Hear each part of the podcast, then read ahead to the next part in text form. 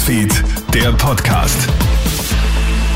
Schönen Nachmittag aus der Krone Hit Nachrichtenredaktion. Felix Jäger hier mit deinem News Update. Florian Teichtmeister muss nicht ins Gefängnis.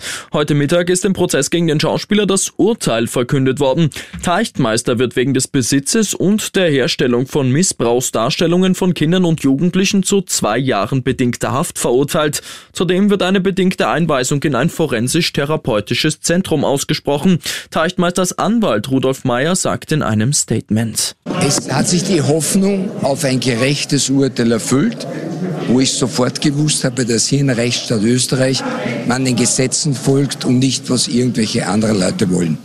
Nicht so zufrieden reagieren dagegen Demonstranten vor dem Gerichtsgebäude. Die stellen heute draußen sogar einen Galgen auf. Teichtmeister betritt das Gerichtsgebäude in Begleitung von Personenschützern. Auch im Netz sind viele wütend über das Urteil, sehen es als viel zu mild an. Auch die FPÖ reagiert empört auf das Urteil, fordert eine Verschärfung der Gesetze, nutzt die Gelegenheit aber auch direkt, um für das Wählen der Freiheitlichen zu werben. Unfassbares spielt sich bei einem Marathon in Mexiko ab. Von den 30.000 Teilnehmern sind jetzt nämlich ganze 11.000 disqualifiziert worden. Warum? Ganz einfach. Sie haben nicht die geforderte Distanz von rund 42 Kilometern zurückgelegt.